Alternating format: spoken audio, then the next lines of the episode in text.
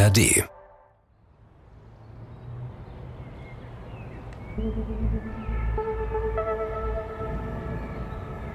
Ein Dachgeschoss am Anfang der Schönhauser Allee. Gerade macht sich ein Gewitter auf den Weg. Die Dachfenster stehen offen, greifen noch ein bisschen kühle Luft ab. Nach hier oben in den Hinterhof dringen noch weniger Geräusche als sonst. Gerade ist gefühlt die halbe Stadt in den Sommerferien. Es ist Ende Juli. Markus Beckedahl sitzt da, wo er immer sitzt, vor dem Rechner, am Schreibtisch. Er sieht viel jünger aus als die 40 Jahre, die er ist.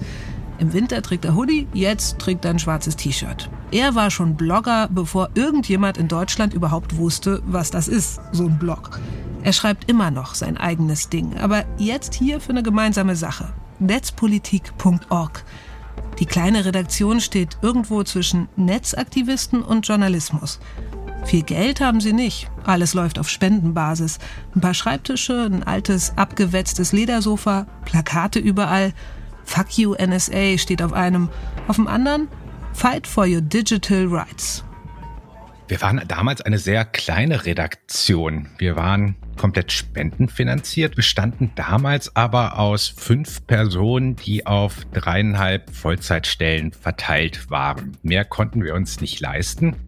Dieser Morgen wird für lange Zeit der letzte ruhige Morgen für Markus Beckedahl sein. Und dann kriegte ich mittags ein gelbe Schreiben zugestellt, was ich so noch nie erlebt hatte. Kanariengelber Umschlag, nicht besonders dick, aber mit dicker Schrift steht da förmliche Zustellung drauf. Den Brief meint jemand ernst, das ist klar. Und dieser jemand ist der Generalbundesanwalt.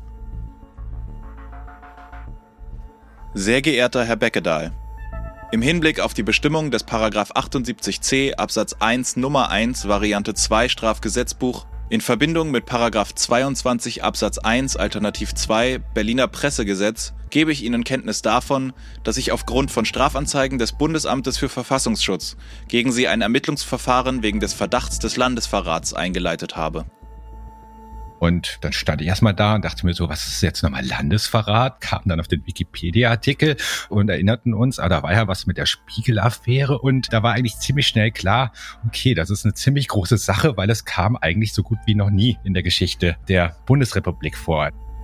Was Markus Beckedahl zu diesem Zeitpunkt noch nicht weiß, in wenigen Tagen wird das ganze Land über seine kleine Redaktion reden, über netzpolitik.org im Hinterhof, fünfter Stock und über diesen gelben Brief, diese Staatsaffäre, in der ein Generalbundesanwalt seinen Job verlieren wird. Das ganze Land darüber diskutiert, wie weit Journalisten gehen dürfen und sich Hans-Georg Maaßen am Ende die Frage gefallen lassen muss, hat er, der Chef des Verfassungsschutzes, seine Macht missbraucht für einen persönlichen Rachefeldzug. Der eigentliche Brandstifter ist der Chef des Bundesamts für Verfassungsschutz. Am Anfang hat man gedacht, es geht hier um die Pressefreiheit. In Wahrheit ging es aber um was anderes eines der Ziele dieser Ermittlung war sicherlich ja quasi mit der großen Pistole potenziellen Whistleblowerinnen schon medial und politisch zu erklären, dass sie hier Gefängnis zu erwarten haben, wenn sie solche Informationen weitergeben. Und wenn ich aber als Journalist jeden Tag darüber nachdenken muss, ob ich in den Knast komme, dann verdammt nochmal ist freie Berichterstattung nicht mehr möglich.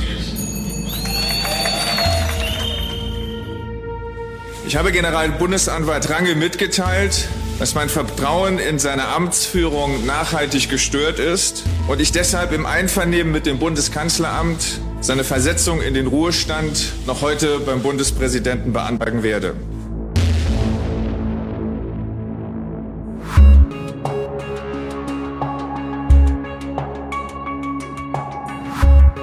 Dark Matters. Geheimnisse der Geheimdienste.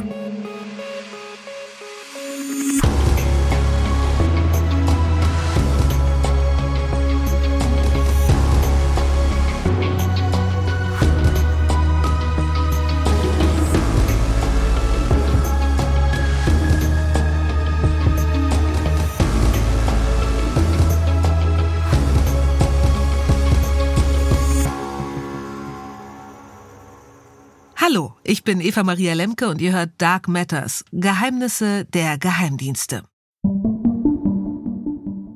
Verfassungsschutz, Bundesnachrichtendienst, MAD, wenn eine Terrorzelle, wenn ein Verschwörungszirkel ausgehoben wird, dann fallen immer ihre Namen.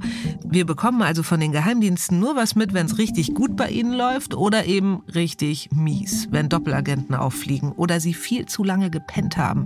Von genau diesen Momenten erzählen wir in diesem Podcast. Von den großen Ermittlungen, den Skandalen und den Schieflagen. Den Augenblicken also, die uns alles über Geheimdienste verraten, was wir eigentlich nie wissen sollten. Die Blogger und die Landesverratsaffäre. Und über genau das, was wir nie wissen sollten, berichten Markus Beckedahl und die Netzpolitik.org-Redaktion am liebsten. Wie der Staat uns überwacht, wie neugierig er wirklich ist. Edward Snowden, die NSA-Affäre, das abgehörte Merkel-Handy, das ist damals, 2015, schon zwei Jahre her. Bei netzpolitik.org lassen sie das Thema aber nicht aus den Augen. Auch den deutschen Verfassungsschutz nicht, der gerade massiv seine Überwachung ausbaut. Er plant eine extra Abteilung, neues Personal, um soziale Medien wie Twitter, YouTube und Facebook besser überwachen zu können. Also unser ganzes digitales Leben. Jedes Like, jeder Kommentar, jemand aus dieser Abteilung könnte da mitlesen, die ganze Zeit. Als würde jemand ständig über eure Schulter gucken. Ganz schön heftig. Das versteckt sich hinter der neuen Verfassungsschutzabteilung für die Massendatenauswertung von Internetinhalten.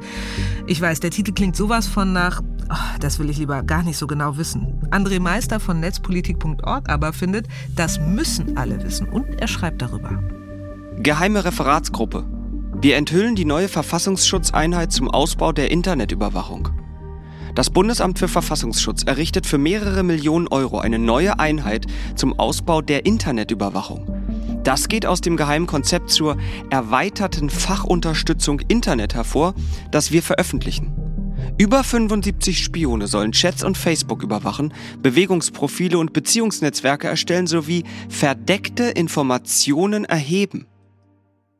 Auch wenn da von Enthüllung die Rede ist, über die Abteilung erweiterte Fachunterstützung Internet im Verfassungsschutz wurde schon längst berichtet. Zum ersten Mal vom Recherchekollektiv aus NDR, WDR und Süddeutscher Zeitung im Jahr zuvor.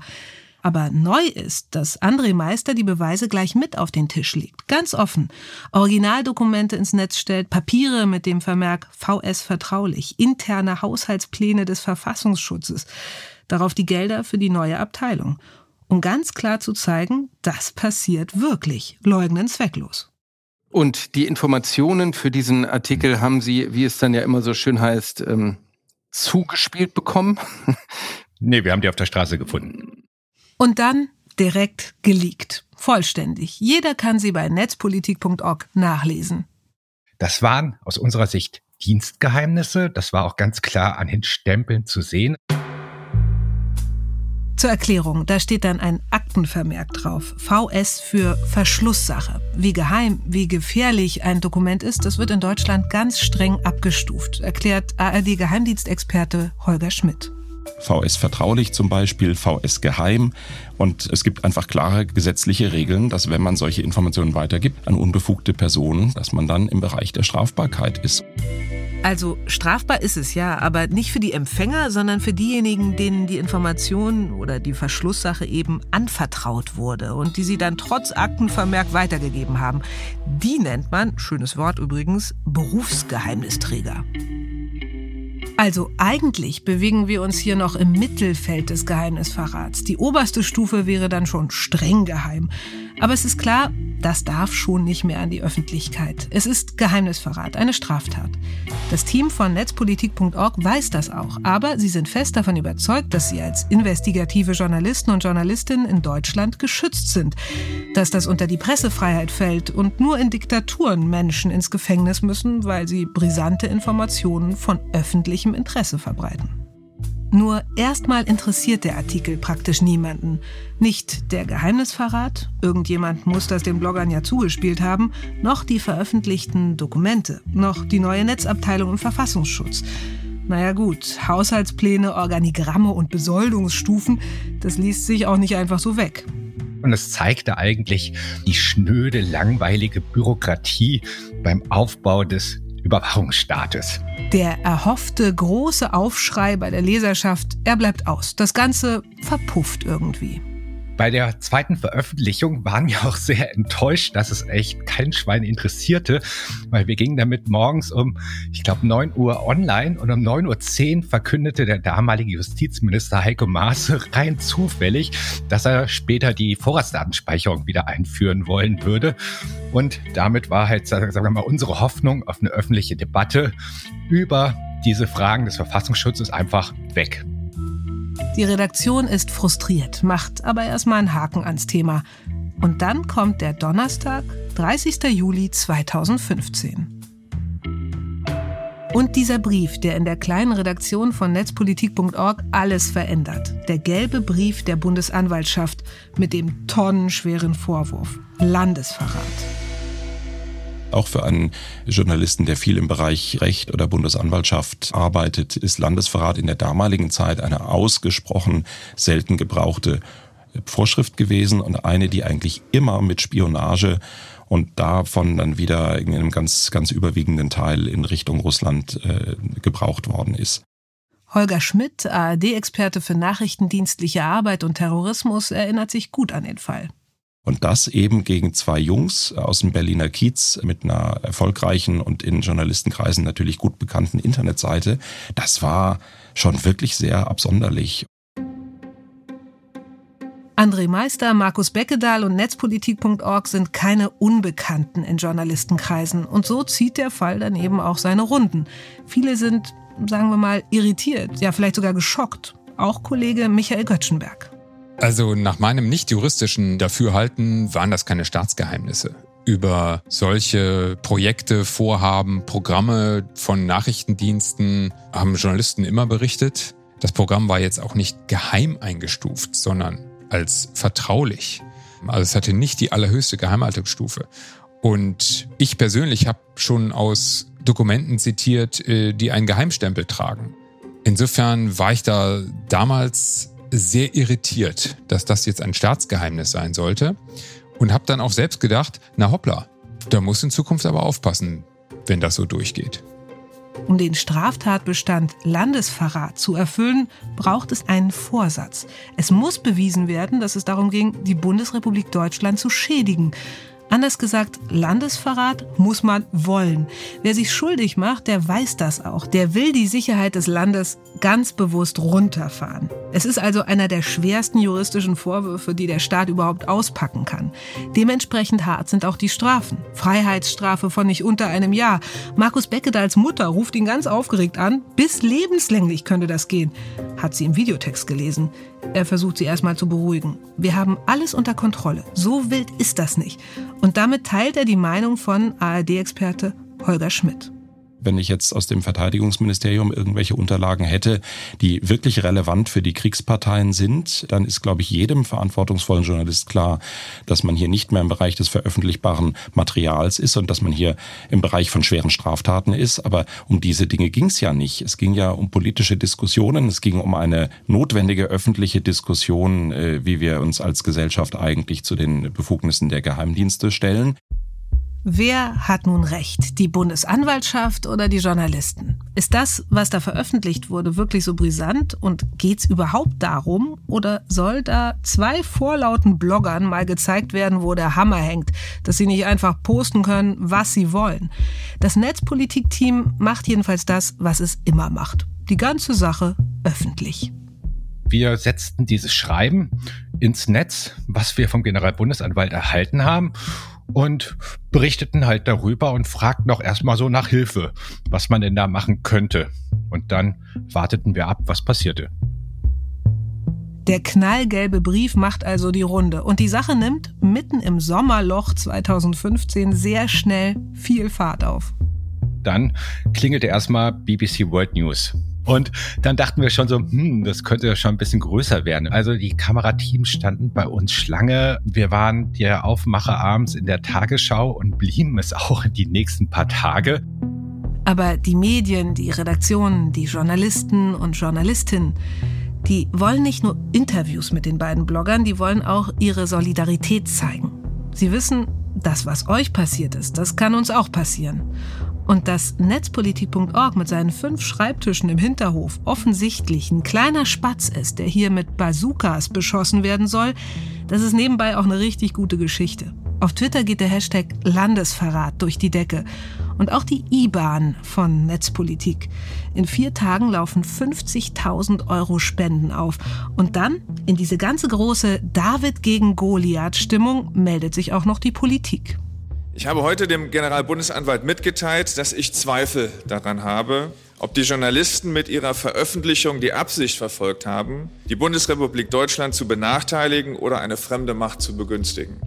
Und einen Tag später musste dann unser damaliger Justizminister Heiko Maas seinen Urlaub unterbrechen, um am Nachmittag irgendwie den Medien zu suggerieren, dass eigentlich alles vorbei wäre.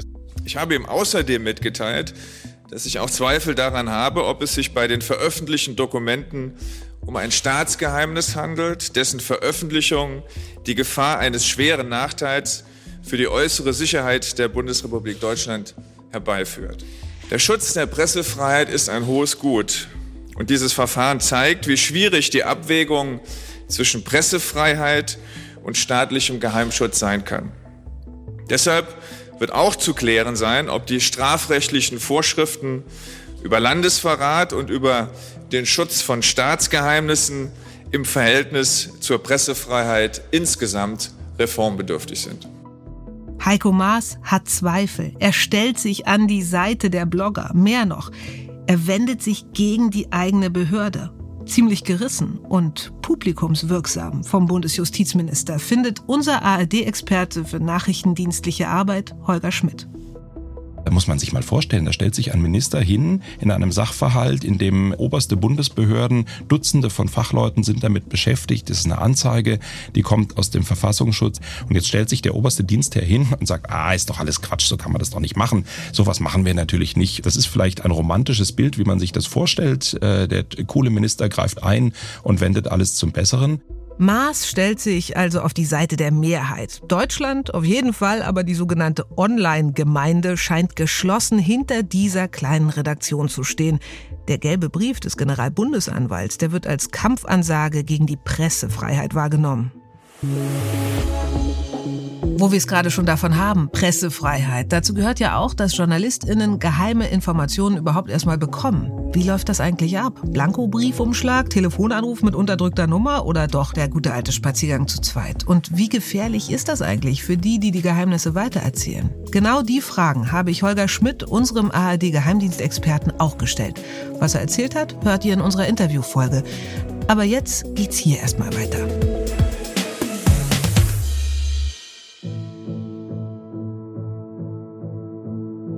Nur zwei Tage nachdem die Redaktion den Brief mit dem Landesverratvorwurf erhalten hat, formiert sich schon eine echte Protestbewegung.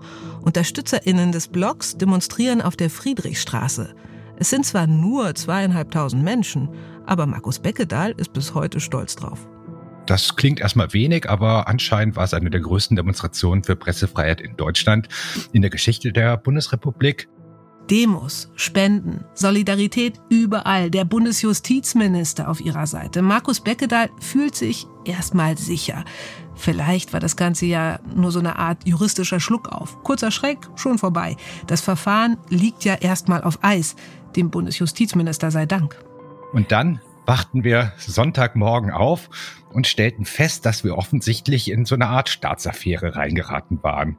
In der Hauptrolle Harald Range, der Generalbundesanwalt. Immer dann zuständig, wenn es wirklich zur Sache geht. Terrorermittlungen oder eben Landesverrat. Und wenn das ein Film wäre, dann hätte man ihn nicht besser casten können.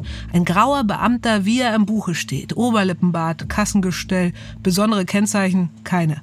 Auf den Fotos von damals tragen die beiden Blogger Space Invaders T-Shirts und er eine Krawattennadel. Und dass er bei einer viel beachteten Pressekonferenz mal NSA und NASA verwechselt hat, das macht die Sache nicht besser für ihn.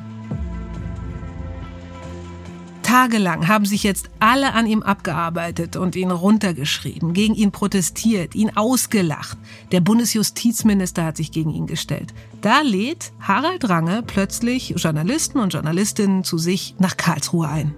Und dann dachte ich, okay, gut, ein bemerkenswerter Moment, jetzt wird er hinschmeißen. Nicht nur Holger Schmidt, alle Anwesenden glauben, jetzt macht er Schluss. Er tritt zurück, liest ein Statement vor, sagt leise Servus. Und dann stand er vor den Mikrofonen, hat nochmal durchgeatmet und dann habe ich was in seinen Augen gesehen. Keine Ahnung, wen er angeguckt hat.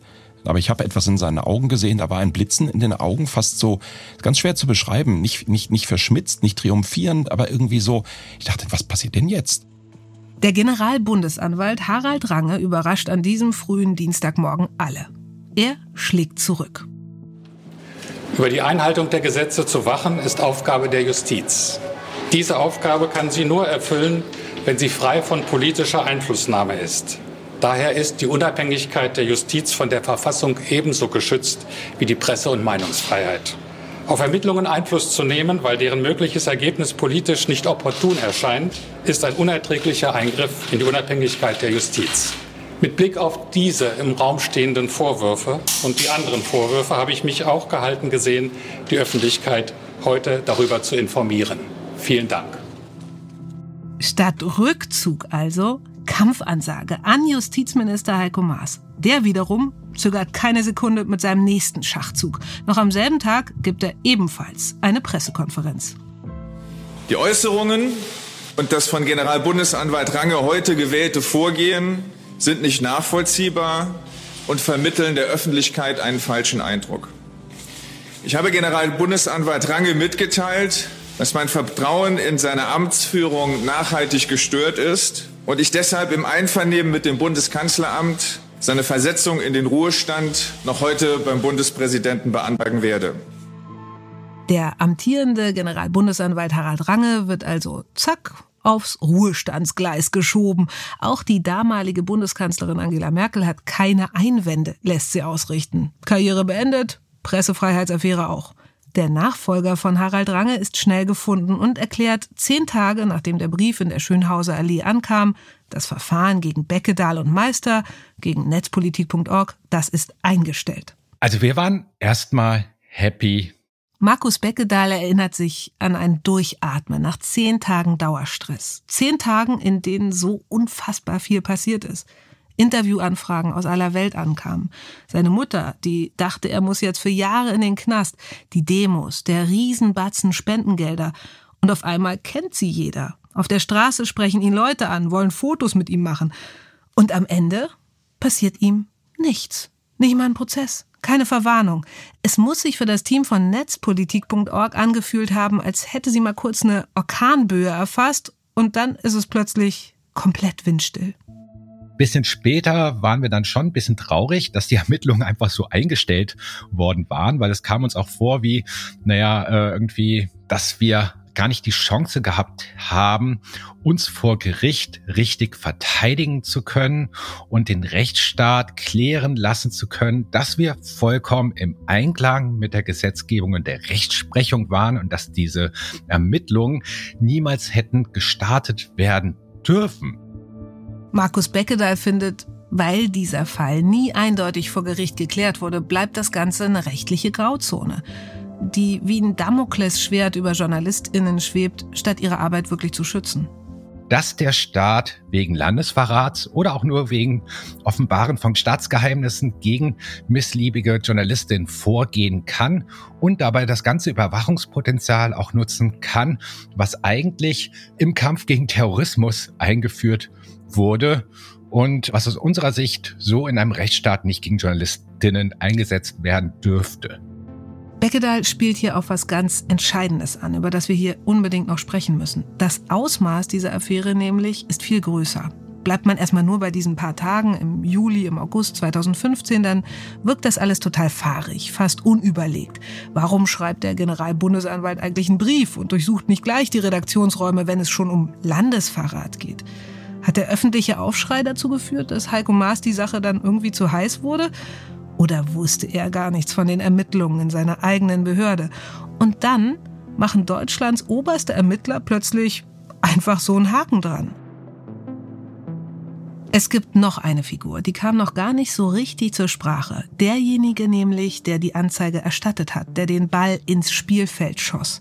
Hans-Georg Maaßen, der damalige Präsident des Verfassungsschutzes, heute Reizfigur bei der CDU, die geleakten Dokumente stammten aus seiner Behörde. Er war überhaupt nicht erfreut, dass sie veröffentlicht wurden und er kannte die beiden Blogger ziemlich gut. Am Anfang hat man gedacht, es geht hier um die Pressefreiheit. Es geht hier darum, dass das mächtige Bundesamt für Verfassungsschutz hier der Presse zeigen will, dass man gewisse Dinge einfach nicht mitmacht. In Wahrheit ging es aber um was anderes.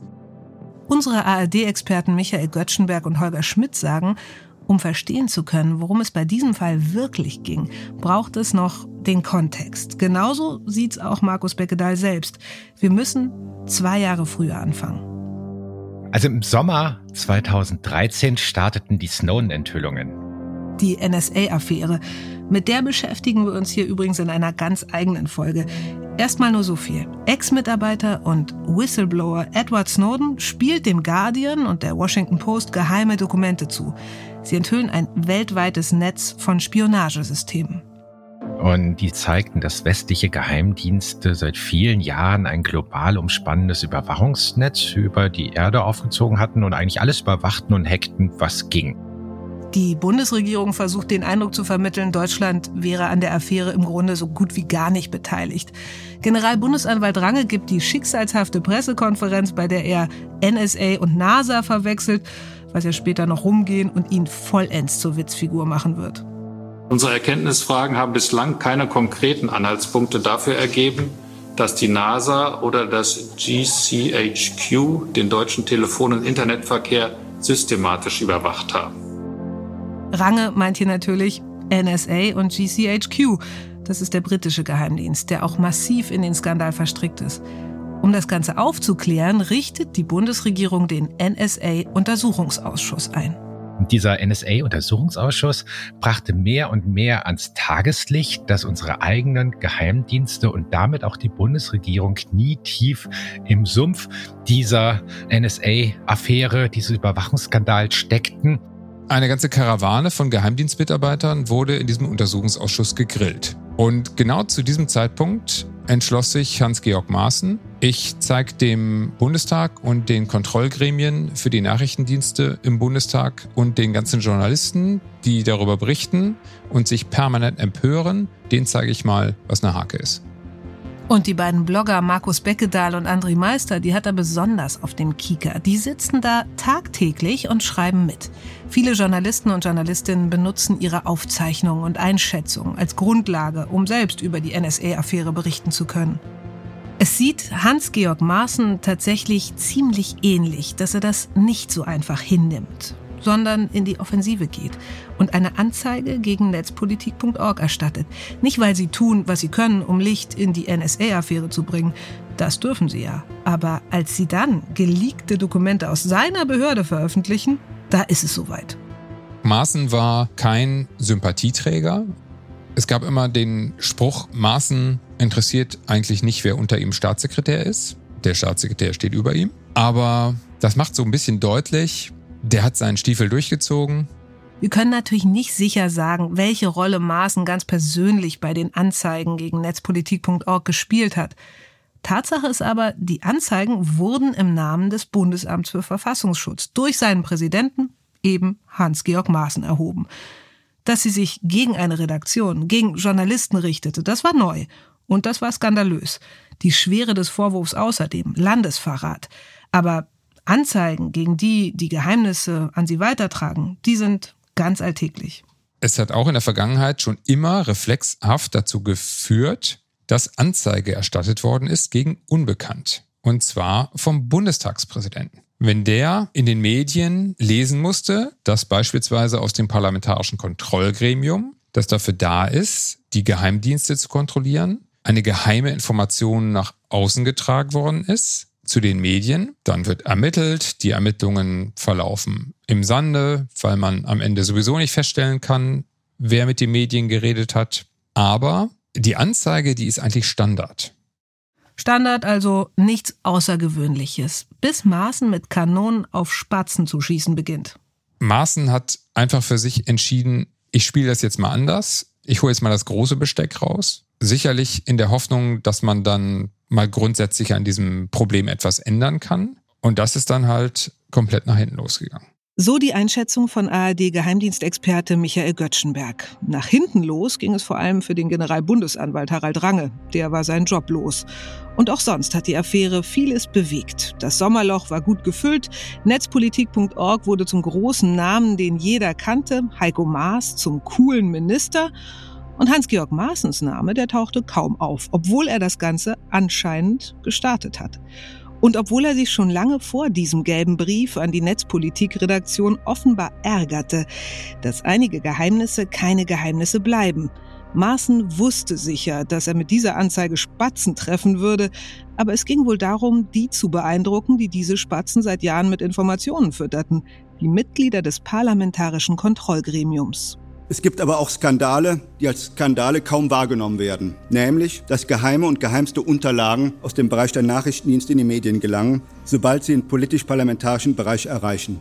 Also das war sicherlich alles andere als eine äh, impulsive Entscheidung. Der hat ganz genau gewusst, was er macht. Und der hat sicherlich auch lange überlegt, wann ist der Moment und wann ist der geeignete Vorfall, um tatsächlich dann mal auch zur Tat zu schreiten. Insofern war das genau kalkuliert dass er förmlich darauf gewartet hat, sein Exempel zu statuieren, wie Michael Göttschenberg und Holger Schmidt vermuten, dafür spricht auch, dass er ausgesprochen schnell reagiert.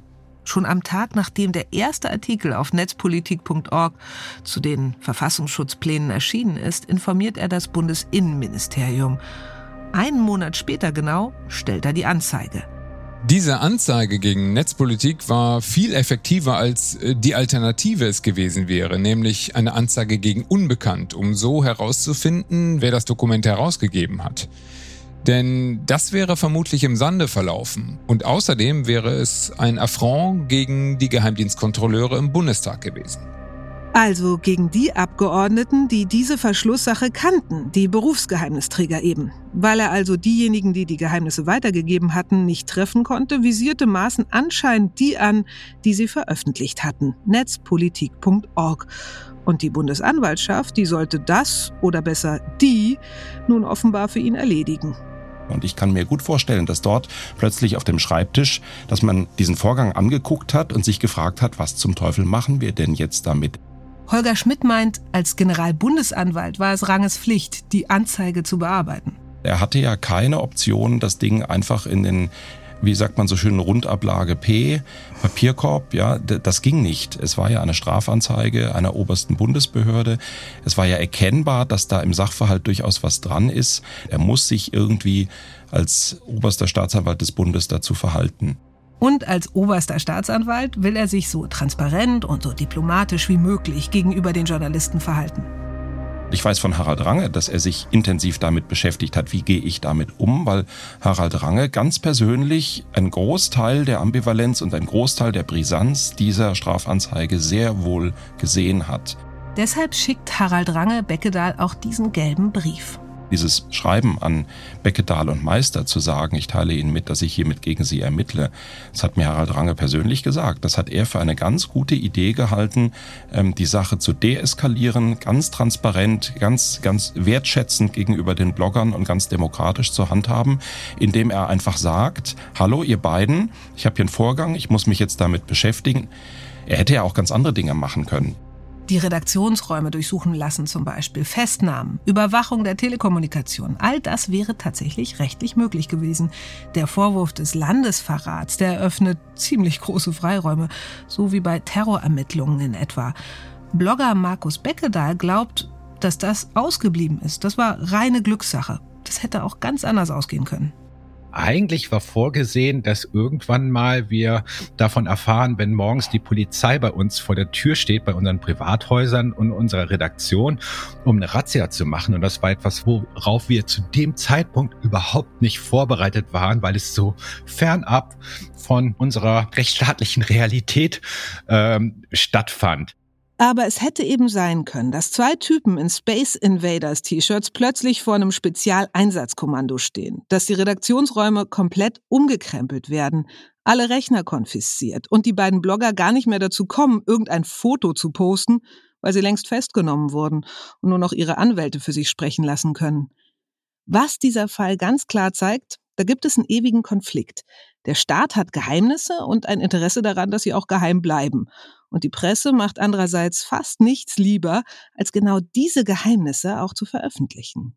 Staatliche Sicherheitsstrategien und Pressefreiheit, das passt nicht zusammen, das läuft sogar gegeneinander. Nur wenn einige Informationen geheim bleiben, bleibt der Staat auch mächtig. Und nur wenn die Presse frei und unabhängig berichten kann, werden staatliche Handlungen kontrolliert. Nur dann können die Bürger und Bürgerinnen entscheiden, ob die Regierung ihr Vertrauen überhaupt verdient. Unsere Wächterfunktion, die Auskunftsansprüche, die eben dann auch dazu führen können, dass Missstände aufgedeckt werden. So, und in diesem Spannungsfeld kann man auch schwere Straftaten begehen. Der Wächter kann ja auch zum Verräter werden, der Staat zum Unrechtsstaat. Also wie lässt sich mit diesem Spannungsverhältnis eigentlich umgehen? Wer hat Recht? Wie viel Kontrolle darf und wie viel muss überhaupt sein? Auf einer Soli-Demo für Netzpolitik in Berlin ist die Stimmungslage damals klar. Die Pressefreiheit ist das höchste Gut überhaupt. Geheimhaltungsinteressen des Staates an zweiter Stelle. Immer. Denn nur so kann sichergestellt werden, dass Journalisten im Interesse der Öffentlichkeit berichten können. Und nur so kann die Presse ihre Kontrollfunktion ausüben. Und nur so können wir Bürgerinnen und Bürger sicher gehen, dass wir auch Einblicke in das erhalten, was Regierungen vor uns verstecken wollen.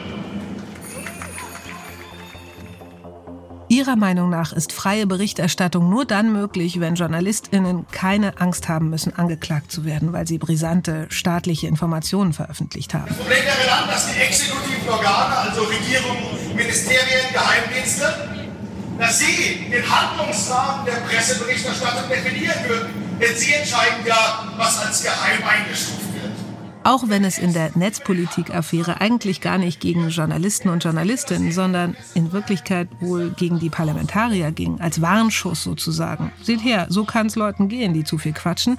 Selten wurde die Pressefreiheit von so vielen so glühend verteidigt und von einigen vielleicht auch erst verstanden, was wir überhaupt dann hier haben. Wir waren ganz glücklich, dass vor allen Dingen auch viele andere Journalistinnen, die in diesem Bereich arbeiteten, das ganz klar als Warnung und als Signal sahen und auch ihnen bewusst war, dass wenn gegen uns erfolgreich damit durchgegangen werden würde, dass dann eigentlich der Damm gebrochen wäre und gegen alle kritischen Journalistinnen im Bereich der Überwachung quasi zukünftig ermittelt werden könnte. Im Endeffekt hat sich ja die gesamte Medienlandschaft schützend vor die Blogger gestellt und gesagt, das lassen wir nicht zu, das ist total unverhältnismäßig. Und wegen dieser großen Unverhältnismäßigkeit war ziemlich schnell klar, dass irgendjemand den Kopf für die Affäre wohl hinhalten muss, sagt Michael Göttschenberg. Und Hans-Georg Maaßen war schlau genug dafür zu sorgen, dass es nicht sein Kopf ist. Am Ende hat es Harald Range seinen Job gekostet, also glaube ich immer noch das äh, Wort trojanisches Pferd, also etwas, was man als Geschenk darbietet und was sich dann aber als verhängnisvoll erweist, das scheint mir wirklich ein ganz gutes Bild zu sein. Einer war sein Job los, es gab endlose Diskussionen über Pressefreiheit, der Fall Netzpolitik hatte einige Konsequenzen, aber eine hatte er nicht, weil es nie zum Gerichtsverfahren gekommen ist und Journalistinnen nie juristisch vom Paragraph 94 ausgeschlossen wurden.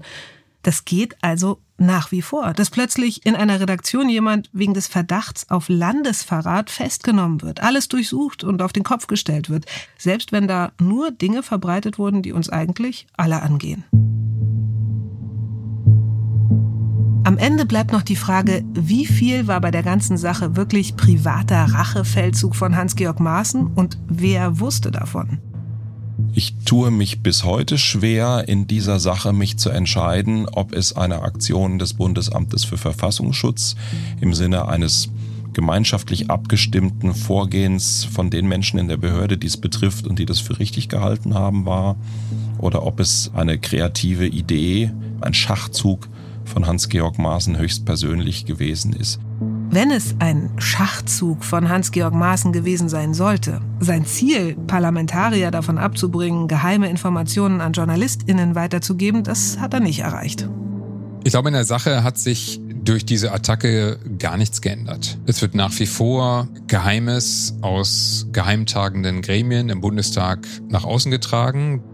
Und auch nicht ganz unwichtig, diese neue Abteilung im Verfassungsschutz, um die es damals in diesem schicksalshaften Artikel auf netzpolitik.org ging, diese Einheit die Internetinhalte so genau in den Blick nehmen sollte, die hat laut unserem Geheimdienstexperten Michael Göttschenberg einen deutlich besseren Ruf verdient, als die Blogger ihr damals zugeschrieben haben. Ihr erinnert euch, Markus Beckedahl sprach da vom Aufbau des Überwachungsstaats. Aber im Kern ging es nicht darum, Otto Normalbürger zu überwachen.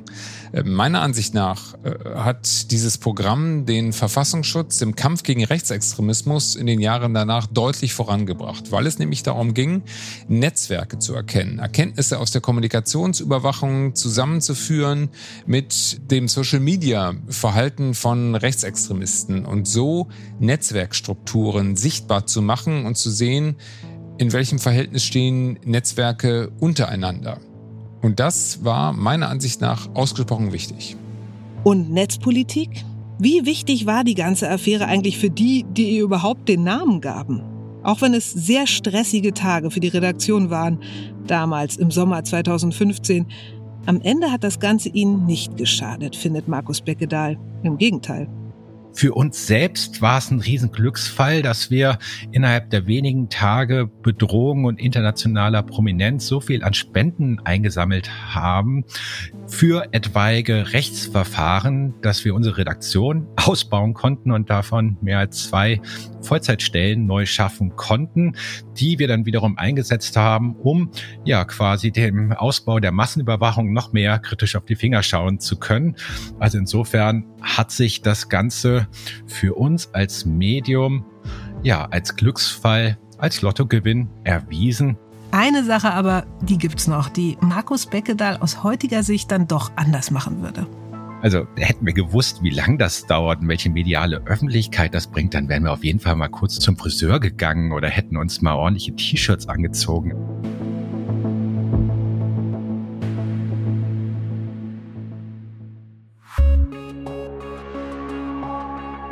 In der nächsten Folge von Dark Matters der Fall Klaus L.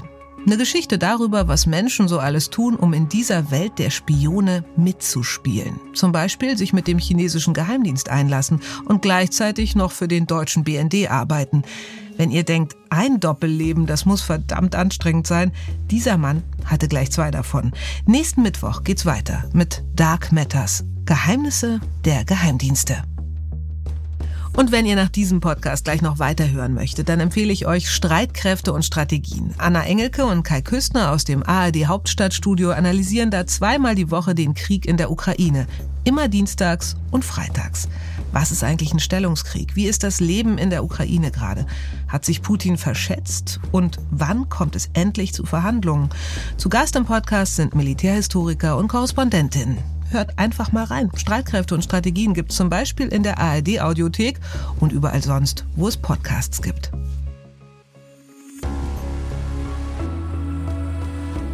Dark Matters. Geheimnisse der Geheimdienste ist ein Podcast von SWR3 und RBB 24 Inforadio. Produziert von Bose Park Productions. Moderation Eva Maria Lemke. ARD-Geheimdienstexperten Michael Göttschenberg und Holger Schmidt. Skript Ilona Toller. Redaktion Kilian Pfeffer. Musik und Komposition Nasu Hishri. Schnitt und Post-Production Fabio Lautenschläger.